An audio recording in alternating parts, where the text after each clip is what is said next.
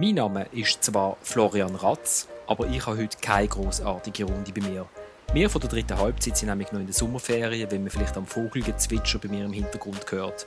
Stattdessen bringen wir eine Folge von einem anderen Tamedia-Podcast von «Apropos». Es geht um die Frauen-Euro und wenn euch die Folge gefällt, dann sucht doch überall dort, wo ihr eure Podcast-Ladung holt, nach «Apropos» und abonniert auch diesen Podcast. Und wir kommen dann am 11. Juli wieder, am nächsten Montag. Dann vertritt mich der Thomas, weil ich dann immer noch meine Beine irgendwo in einen Bach habe oder in einem Meer oder sonst wie mir die Sonne los auf den Bauch brennen. Ciao zusammen. Heute bei «Apropos» die Frauenfußball? Yes, can. In England fängt heute die Fußball-Europameisterschaft der Frauen an. Mit drin die Schweiz. Selten war das Interesse an einer Frauen-EM grösser. Es wird Public Viewings geben, es werden Panini-Bilder gesammelt und neu bekommen die Frauen in der Schweiz auch gleich viel Prämien wie die Männer. Ist das der Anfang von einer echten Gleichstellung zwischen Frauen- und Männerfußball? Über das reden heute apropos logischerweise zwei Männer, und zwar der Fabian Sanchines von der Sportredaktion und ich, der Philipp Loser. Und damit herzlich willkommen zu einer neuen Folge von «Apropos» im täglichen Podcast vom Tagesanzeiger und der Redaktion Tamedia. Hoi Fabian. Hoi Philipp. Fabian, wenn sich die Männer jeweils für ein grosses Turnier qualifizieren, für eine EM oder für eine WM, ist die Aufregung im ganzen Land riesig.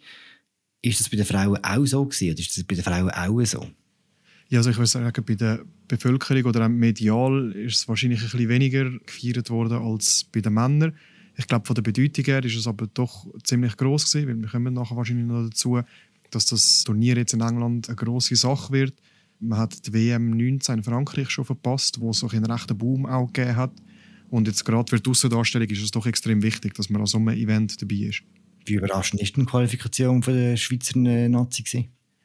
Überraschend nicht wirklich, muss man sagen. Also sie sind eine Zeit lang, haben sogar fast ein bisschen zu der europäischen Spitze gehört, so im 15., wo sie sich für die WM qualifiziert haben, im 17., wo sie nach der EM dabei sind, sind sie immer noch so ein bisschen erweitert dabei gewesen. Und dann ist eher die Enttäuschung, dass sie es im 19. verpasst haben. Und sie haben dann in der EM-Qualifikation, äh, es hat sehr lange sehr gut ausgesehen, sind dann durch einen Ausrutscher gegen Außenseiterinnen wie Kroatien haben sie dann in die Barrage müssen, beziehungsweise die Finalissima zuerst gegen Belgien, wo sie recht untergegangen sind. Und dann in die, in die Barrage, in die Playoffs gegen Tschechien, wo sie eigentlich zu favorisieren waren, die Schweizerinnen, aber dann doch äh, in ein Penalty schiessen haben müssen und das ist dann doch recht nervenaufreibend geworden. Ja, wo man dann am Schluss wie so denkt hat, das Team hat sich ein den Ruf erarbeitet, fast schon in den entscheidenden Moment nicht unbedingt, sagen wir, die Nerven zu haben und das haben sie in dem Moment eigentlich dann wieder leid wenn die Männer sich qualifizieren für ein Turnier, sagt der Granit Xhaka jeweils, wir werden ganz sicher Europameister, wir werden ganz sicher Weltmeister, jetzt wieder in Katar im Winter. Jetzt, wo sich Frauen qualifiziert haben, sagt dann Kapitänin Lia Welti das Gleiche. Es ist ein bisschen der ähnliche Spirit, wenn man so will. Man kann sagen, dass auch bei den Männern ist es eigentlich zu respektieren, dass sie nicht sagen, wir gehen das Turnier und äh, schauen mal, ob wir einen Ball treffen, sondern man geht schon ein bisschen mit einem, ja, mit einem gewissen Selbstvertrauen und auch mit einer Siegermentalität in so ein Turnier rein. Und bei den Frauen würde ich sagen, ist es ähnlich. Also es haben wir keine gesagt, dass sie nach der Gruppenphase gerne heim möchte, dass sie ein länger Ferien hat. Ich habe mit dem Nationaltrainer Nils Nielsen relativ lang geredet und es ist noch spannend, wenn er sagt, dass eigentlich das Team mit einer Mischung aus Jungen, aber auch Erfahrenen eigentlich ihren Peak an der EM 2025 müsste haben. Aber er hat gesagt, er hat auch für vier Wochen gepackt. Er hofft, das lange. Das Turnier geht so lang. Ihm ist bewusst, dass es eine schwierige Gruppe ist, aber es geht eigentlich niemand dorthin mit dem, ja, mit dem Mindset, dass man jetzt nach der Gruppe eigentlich dann heimgeht. Die Schweizer spielen gegen Portugal, Schweden und äh, Holland. Wirklich nicht so eine einfache Gruppe. Was sind denn die realistischen Chancen der Schweizerinnen? Ja, realistisch gesehen muss man schon sagen, dass sie Außenseiterinnen sind, äh, wenn es darum geht, sich für die Viertelfinale zu qualifizieren. Man muss also Portugal, die sind jetzt nachträglich äh, reingerutscht ins Turnier. Äh, die haben eigentlich ihre Playoffs gegen Russland verloren. Russland ist nicht dabei am Turnier, darum ist jetzt Portugal nachgerückt. Und dann haben sie mit Holland die Europameisterinnen von 2017 mit äh, Weltklasse-Fußballerinnen und dann haben sie Schweden, wo eigentlich als bestes Team von Europa gilt der große Favorit ist auch für den Nils Nielsen. Und die ersten zwei kommen weiter im Viertelfinale. Also das heißt, es, es ist realistisch gesehen schon sehr, sehr schwierig. Dann haben sie jetzt in der letzten Zeit die Schweizerinnen auch gegen bessere Teams nicht mehr unbedingt brilliert. In der WM-Qualifikation gegen Italien. Letzte das Testspiel, wo das Testspiel ist, aber trotzdem 7-0 gegen Deutschland ist jetzt vielleicht auch nicht unbedingt das Ausrufezeichen. Dort haben sie aber lange bis Zug gefahren, habe ich gelesen, oder? Das war der Grund. Gewesen. Es ist auch genannt worden, dass vielleicht, vielleicht auch ein Grund hätte können gewesen sein. Es, äh, bei 7-0 bin ich mir jetzt nicht sicher, ob das jetzt für jede Stunde Zug fahren ein Gegengol hätte müssen sein. Aber also es stimmt da sicher. Da, zu dem kommen wir wahrscheinlich auch noch. Ich bin jetzt nicht sicher, ob jetzt das Männerteam kurz vor der EM noch sieben Stunden Zug gefahren wäre. Was hat eine kleine Tendenz zeigt, dass, dass es schon ein, momentan so ein, ein Gap hat zwischen den Schweizerinnen und den Top-Teams. Sie wären vor allem mit der Deutschen Bahn gefahren. Aber das ist ein anderes Thema. Kommen wir reden über die Europameisterschaft und über den Stellenwert von der EM. Stimmt der Eindruck, dass die EM präsenter ist als frühere Turnier der Frauen? Ja, ja, auf jeden Fall. Ähm, was nur schon auch gilt, dass zum Beispiel die Kapazität jetzt von der Stadien, also von der Gesamtplatz, ziemlich erhöht worden ist. Also es sind, äh, ich glaube, die letzte EM hat glaub, total 430.000 Tickets können verkauft, 430.000 Platz, die ist jetzt auf 720.000 erhöht worden. Es gibt immer noch Kritik, dass gerade zum Beispiel wird auch im Trainingszentrum von Manchester City gespielt, das hat 4.500 Platz. Aber äh, so ein Öffnungsspiel ist im Old Trafford von Manchester, das ist innerhalb von kürzester Zeit sind die 75.000 Plätze weg gewesen. Man hat sicher schon einen neuen Publikumsrekord aufgestellt. Es sind sehr, sehr viele Tickets schon weggegangen. Also man kann glaube schon sagen, dass jetzt da die Präsenz geht, vor allem in England, aber ich würde auch sagen rundum grösser ist eben auch in der Schweiz jetzt ist sicher präsenter als jetzt die, die EM 17 in Holland. Was sind die Gründe dafür? Ja, wahrscheinlich auch ein bisschen der Zeitgeist. Es ist sicher auch über die WM in Frankreich, die sehr erfolgreich war, aber sehr viele Leute angezogen hat, hat auch nochmal so einen globalen Boom ausgelöst. Und ja, viele viel Clubs, viele Länder sind jetzt da dran, da, das jetzt endlich einmal ein bisschen mehr zu pushen. Man hat in Barcelona einen Zuschauerrekord gehabt. Letztes Jahr hat Schweden hat jetzt gerade vor wenigen Tagen einen Zuschauerrekord mit 34.000 Leuten aufgestellt im Testspiel gegen Brasilien. Man ist präsenter in den Medien, es, wird, es werden mehr Geschichten erzählt, es werden, die Spielerinnen werden populärer, sie werden präsenter, sie, muss man sagen, auch besser. Und das Gesamtpaket führt wahrscheinlich schon dazu, dass man, da, dass man dann sieht, dass das sich durchaus lohnt, äh, so eine EM zu schauen, so also ein Spiel zu gehen. Viele jammern ja darüber, dass äh, in diesem Sommer eben kein grosses Turnier stattfindet, weil die Männer erst im Winter in Katar spielen. Wird jetzt einfach die Frauen-EM unser grosses Fußballturnier von diesem Sommer? Es ist zu hoffen, es wäre zu wünschen. Ehrlich gesagt muss ich sagen, ein bisschen bezweifle ich, dass das gleich ist, wenn sie jetzt die Schweizerinnen Holland schlagen dass dann äh, die Langstrasse so voll ist, wie wenn, wie wenn jetzt die Männer Frankreich schlagen. Ich glaube, das muss man realistisch schon so sehen. Wir sind in der Schweiz vielleicht nicht ganz so weit äh, in eben Gleichstellungsthemen und eben mit, mit der Aufmerksamkeit auch wie, wie in anderen Ländern. Aber man kann natürlich schon, man kann das daraus machen. Ich glaube, es gibt viele interessierte Leute und gerade wenn das Team ein bisschen mitmacht, wenn sie, wenn sie sich für ein Viertelfinale qualifizieren dann eigentlich, warum nicht? Dann kann schon so ein, vielleicht ein leichter Hype entstehen. Es mag ein bisschen naiv sein, aber es, es wäre nicht zu wünschen und es wäre, es ja schön für einen, für einen Fußballsommer. Eine gewisse Angleichung findet auch in der Schweiz statt. Und zwar hat die schon stattgefunden vor dem Start der EM. Und zwar haben die Frauen in Zukunft gleich viel Prämie bekommen an so einer EM, also wenn sie ein äh, Viertelfinale erreichen oder wenn sie Europameisterin werden, wie die Männer. Wer steckt hinter diesem Entscheid? Ja, ich glaube, bei dieser Formulierung muss man ein bisschen aufpassen. Es ist ja so, dass Stand jetzt sieht es so aus, dass der Hauptsponsor oder der Hauptsponsor in Credit Suisse ihre Prämie, die sie ausschüttet, angeglichen hat gegenüber denen von den Männern. Das heißt, bis jetzt ist die Differenz glaube Faktor 4,5 gewesen. Das wird angeglichen. Der Schweizerische Fußballverband hat gesagt, dass ihr Ziel ist, von allen ihren Partnern, die sie haben, bis 2024 die Prämie anzugleichen auch dass die, die Bildrechte und alles, was dann so dazugehört, äh, dass das auch angeglichen wird.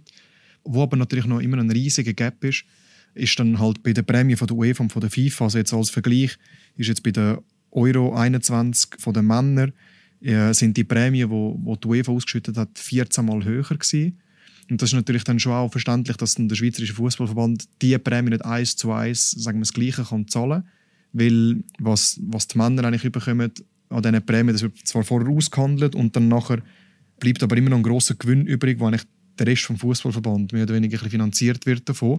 Bei den Frauen ist es einfach, dass sicher das ganze Geld, das sie bekommen, an Prämien für die Spielerin ausgeschüttet werden und der ganze Betriebsaufwand dann noch vom Verband noch weiter gezahlt wird. Also da ist sicher, und das sagt auch der, der Schweizerische Fußballverband immer, oder Tatjana Henny, die da Chefin ist eigentlich von der Direktion Frauenfußball, dass da natürlich die Verbände auch etwas machen müssen. Und da ist sicher noch ein, ein weiter Weg. Man muss aber natürlich dann sicher sagen, die ganze Vermarktung, die ganzen Einnahmen sind dann gleich natürlich auch andere, als, als die Männer haben. Aber ja, 14 Mal höher bei den Männern, das ist schon ein extremer Unterschied. Der Unterschied ist nicht nur dort riesig, sondern auch bei den Löhnen. Also, bisschen banal gefragt, können Nazi-Spielerinnen von der Schweiz jetzt heute vom Shooten leben? Nazi-Spielerinnen, immerhin die meisten schon, einfach die, die im Ausland spielen. Die leben sicher davon, zum Teil auch ganz anständig. Also Anna-Maria Zunagocic, die, die bei Barcelona spielt, ich würde jetzt behaupten, sie würde sich jetzt nie über ihren Lohn beklagen, ohne jetzt die genauen Zahlen zu kennen. Und da ist wahrscheinlich auch ein das, was man sich muss fragen muss, will man, dass eine Barcelona-Spielerin oder jetzt, wenn man auf Alexia Putellas geht, die zur besten Spielerin der Welt gewählt worden ist, muss das sein, dass sie 50 Millionen verdient, wie, wie jetzt der beste männliche Spieler? Wahrscheinlich ja nicht.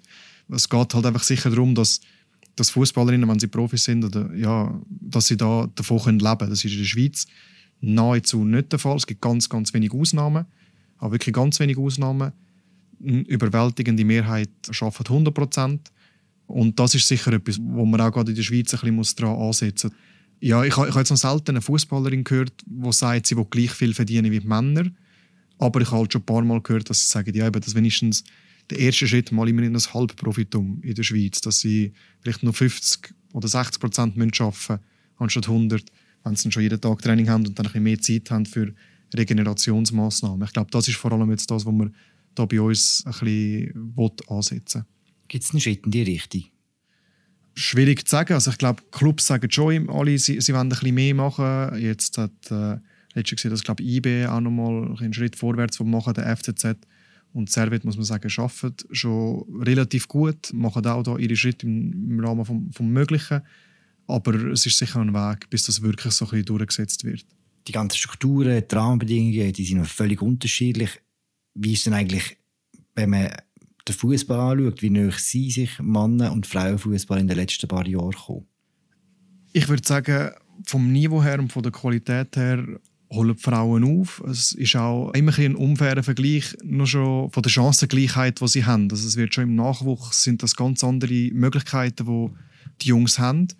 Und da muss man sich natürlich nicht wundern, dass die anders ausgebildet werden oder eben halt noch professioneller ausgebildet werden als Frauen und dann nachher dass die Qualität dann anders aussieht. Natürlich gibt es auch körperliche Unterschiede, aber man sollte auch nicht unbedingt das miteinander vergleichen. Ich weiß jetzt nicht, ob es einen riesigen Einfluss hat, ob jetzt eine Fußballerin 100 Meter in jetzt 11 oder 12 Sekunden rennt. Ich glaube, das Wichtige ist eben halt die technische, taktische Qualität. Es gibt sehr, sehr viele Matches, die sehr ansehnlich sind, die wirklich Spaß machen zum, zum Schauen. Und da hat sich sicher etwas da in letzter Zeit, aber es ist natürlich vor allem in der Schweiz noch, noch ein grosser Weg, aber das, da muss man halt unten ansetzen. Früher hat immer geheißen, dass die grossen Unterschied zwischen den beiden Arten zu shooten, sei, dass die Frauen strategischer, technischer äh, sind und allem weniger wehleidig. Ist das ein Klischee oder stimmt das noch? Auch da muss man wahrscheinlich sagen, eben strategischer, technischer. Die Jungs haben dann immer ganz andere Möglichkeiten gehabt. Ich glaube, es ist oftmals, dass Jungs dann vielleicht technisch sogar noch besser sind, aber es gibt auch sehr, sehr viele sehr gute, technisch beschlagene Frauen mit sehr viel Talent. Das Klischee mit weniger Wehleidung, ich glaube, im Großen und Ganzen kann man sagen, stimmt das eigentlich schon. Dann haben wir eben letztes Playoff-Final gehabt, Servet gegen FCZ, wo sehr ein kässiger Match war, wo, wo dann vielleicht das Klischee ein bisschen wieder leid. Servet Goli hat sich nach einem Rempler kurz bewusstlos gestellt. es hat dann schon zum Teil ganz skurrile Zeug angenommen. Es ist sehr ruppig zur Sache gegangen. Aber man muss sagen, das ist eigentlich schon eine Ausnahme. Also es ist, generell ist es ist bei den Frauen schon, es ist ein Klischee, aber es, es stimmt halt schon auch. Es ist reiner, es ist äh, schon fairer im Großen und Ganzen. Ich habe letztens gehört, und zwar im Podcast in die Halbzeit, dass du auch Trainer bist von der U19-Frau vom FC St. Gallen, trainieren Frauen und Männer eigentlich unterschiedlich? Also ich habe es bis im Sommer, bis jetzt Saisonende, das gemacht habe bei St. Gallen, genau als Trainer. Und von der Unterschied würde ich sicher sagen, also letztes Jahr gerade im SRF Impact einen interessanten Beitrag gegeben zu zyklusbasiertem Training. Ich behaupte, es wird noch viel zu wenig gemacht, weil es halt auch sehr wenig Studien gibt. Jetzt gerade in Bezug auf Frauen, eigentlich die ganze Studienlage hat sich bis jetzt immer nach den Männern gerichtet. Das ist jetzt erst noch ein bisschen am Kommen.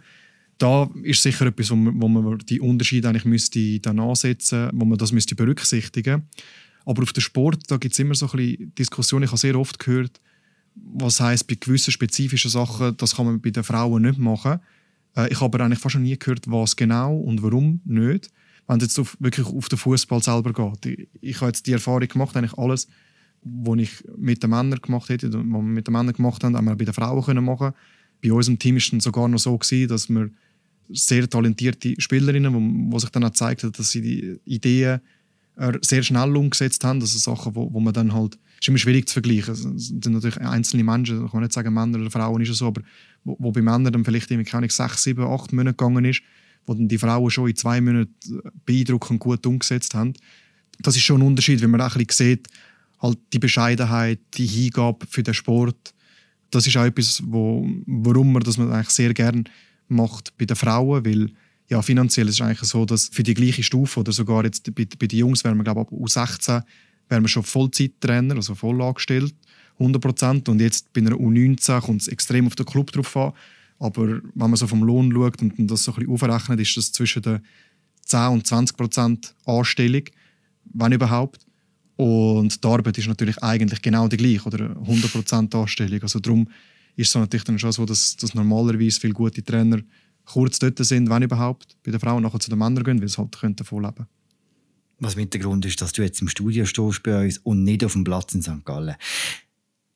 Der Schweizerische Fußballverband hat kürzlich mit Patricia Gsell die erste Frau als Goalie-Trainerin angestellt. Wie groß ist der Schritt für den Verband? Wahrscheinlich ist er für den Verband ein großer Schritt. Es ist auch sicher für die Aussendarstellung ein großer Schritt. Man muss wahrscheinlich auch ein bisschen sagen, es gibt eigentlich keinen Grund, warum das ein großer Schritt sein sollte. Es ist eine Trainerin und ein Trainer spielt eigentlich keine Rolle, was für ein Geschlecht das ist. Wahrscheinlich ist es halt auch wirklich für die Aussendarstellung und halt auch für dass Frauen auch Vorbilder haben und sehen, es geht, man kann das machen. Das gilt für junge Fußballerinnen. Ich nehme immer gerne das Barcelona-Spiel, das war das Champions League-Spiel gegen Real Madrid und dann nachher das nächste Champions League-Spiel gegen Wolfsburg auch ausverkauft war mit über 90.000 Zuschauerinnen und Zuschauern. Und mit drin war dann Maria Zunogorcevic, die dann jetzt einfach äh, so ein, für, für Schweizer Mädchen so ein Vorbild können werden, so ein Idol können werden, das sie selber gar nie hat. Man, kann jetzt, man sieht, dass man davon träumen kann, vor so vielen Leuten zu spielen. Und das Gleiche ist dann halt einfach auch jetzt in dieser Hinsicht, dass sich eine Frau, von mir eine junge Frau, die dann später vielleicht mal Trainerin werden oder eine, die, noch am Spielen ist, und sagt, ja, was wollte ich eigentlich nach dem Shooter machen und sehe, hey, weißt du, ich kann im Fall ich kann im Fall eben auch davon dann leben nachher. Ich kann beim SFV oder beim Fußballverband angestellt werden, auch wenn ich eine Frau bin. Was eigentlich wie so wahrscheinlich ein trauriger Gedankengang ist, dass man sich das überhaupt muss, dass es überhaupt Zweifel daran wird. Aber jetzt ist immerhin der, der Beleg da, man sieht, es gibt, es gibt Frauen, die Tür ist offen. Und äh, ich glaube, das ist halt immer das Erste, der Türöffner, dass dann nachher äh, der Rest kann nach, also andere können nachziehen Wir haben die gleiche Prämie, wir haben die Goalie-Trainerin. Du hast gesagt, es war ein grosser für den, für den SFV. Passiert beim Verband gerade etwas jetzt? Hast du das Gefühl? Ich würde schon sagen, ja. Also ich weiß gar nicht, ob das jetzt ein oder zwei Jahre her ist, wo es mal äh, im Haus des Fußballs vom SFV geladen haben zu einer Medienkonferenz, wo sie dann so gesagt haben, ja, der Fußball für die Frauen wird jetzt zur strategischen Priorität vom, vom SFV erklärt und dann hat es eben jetzt mit der Tatjana Henni, das erste weibliche Mitglied von der Geschäftsleitung, wo jetzt eben die Direktion Frauenfußball übernommen hat, äh, jetzt eben das mit der Prämie, wo, wo mit der Sponsorin, Sponsor gemacht worden ist. Ich glaube schon, dass sich da etwas tut. Ich glaube aber auch, dass sich extrem viel muss tun noch. Einerseits vom Verband natürlich, aber auch von den Clubs dann selber. Es ist, äh, ich finde Tatjana Henni auch nicht unrecht und es ist gar nicht mal abwehrend von ihrer Gemeinde, wenn sie sagt, dass ja, der Verband muss helfen, der Verband muss das Ganze eigentlich antreiben, aber auch Clubs müssen halt dann mitmachen, was eben gerade darum geht, Chancengleichheit bei den Juniorenspielerinnen, gibt ja keinen Grund, warum sagen wir, U12-Jungs auf Barcelona ins Trainingslager gehen können. Aber äh, U17 oder U19 von den Frauen noch nie ein Trainingslager haben oder nicht in eins können gehen da gibt es sicher, das sind noch viele äh, Schritte, die man muss machen muss. Aber ich glaube schon, dass im SFV gerade jetzt da etwas am passieren ist und dass das ein bisschen vorwärts geht. Komm, zum Schluss schwätzen wir nochmal über die EM, die jetzt anfängt, im Wembley, heute. Auf wen freust du dich besonders? Viel. Also ich finde, die Spanierinnen haben ein super Team mit sehr coolen, interessanten Spielerinnen. Sie gelten nicht so als Favoritinnen, aber eben jetzt haben wir gerade bei, bei Barcelona jetzt so die Alexia Putellas oder Aitana Bonmati, zwei Mittelfeldspielerinnen, wo was eigentlich wirklich Spaß macht, denen zuzuschauen. Norwegen ist jetzt da der Hegerberg zurück, die ist ja Weltklasse-Fußballerin, die eine Zeit lang boykottiert hat, das Nationalteam wegen der Prämiengeschichte, weil sie eben auch sich dafür eingesetzt hat, dass Equal Prime, wenn man so will, eben die gleichen Prämien ausgeschüttet werden. Caroline Graham Hansen, wo, wo auch bei, oder Hansen, wo auch äh, bei Norwegen spielt, ist eine Fußballerin, die es einfach Spaß macht zum Zuschauen. Holland hat ein paar äh, sehr, sehr gute Einzelspielerinnen. Schweden ist ein Top-Team. Es gibt viel, wo man sich darauf freuen kann. Und man kann sich auch darauf freuen, jetzt, um zu sehen, wie, wie sich die Schweizerinnen. Also, dass, dass die Schweizerinnen da mit drin sind an so einem Turnier, dass da das äh, Old Trafford ausverkauft ist, dass ein Finale im Wembley stattfindet. Ich glaube, das wird Spaß machen. Wenn es jetzt Hörerinnen und Hörer von, von, von Apropos gibt, die sich bis jetzt nicht für Frauenfußball interessiert haben, welches Spiel würdest du ihnen jetzt empfehlen, um so ein bisschen reinzukommen? Also ich würde sagen, das Eröffnungsspiel, das ist äh, England gegen Österreich, ist sicher eben rein vom Ambiente. Ich glaube, auf das kann man sich extrem freuen auf das Spiel. Eben auch gespannt sein, wie die Engländerinnen. Ich glaube, das ist ein immenser Druck, den die haben, wie sie mit dem zurechtkommen. Aber eben halt einfach so ein bisschen als Einstimmung auf das Fest, was gegeben wird in England. Ja, und dann zum Beispiel Deutschland gegen Spanien. Deutschland war jahrelang eigentlich eine Macht in Europa. Jetzt haben sie ein bisschen den Status eingebüßt. Das klingt ein bisschen blöd, ein paar Wochen nachdem sie gegen die Schweiz 7-0 gewonnen haben im Testspiel. Aber es ist schon nicht mehr ganz die Dominanz wie früher. Und die spielen jetzt gegen Spanien, wo jetzt eben da aufstrebend ist, wo äh, sehr viele Zuschauerinnen und Zuschauer anlocken, in der heimischen Liga auch. Das wird sehr spannend zu sehen sein. England, Norwegen, wo eben Norwegen sehr gute Einzelspielerinnen hat. England als Heimteam. Und natürlich die Schweizerinnen, zuerst mal gegen Portugal, wo, wo glaube ich auch schon, wenn man so will, eine Art 16. Finale ist. Das ist ein Match, das sie gewinnen wenn sie die Chance behalten Und dann der Härtetest gegen Schweden, gegen Favoritinnen. Und dann hoffen wir auf ein Finalissima im letzten Gruppenspiel gegen Holland, wo es dann hoffentlich um den Viertelfinaleinzug geht. Und das sind schon Sachen, wo man sich sehr darauf freuen kann. Danke, Fabian, und eine schöne EM. Danke vielmals, euch auch. Das war sie, unsere aktuelle Folge zur Frauenfußball-Europameisterschaft. Bericht von Fabian Sanchines lesen ihr auf unserer Webseite. Wir hören uns morgen wieder. Danke fürs Zuhören. Ciao zusammen.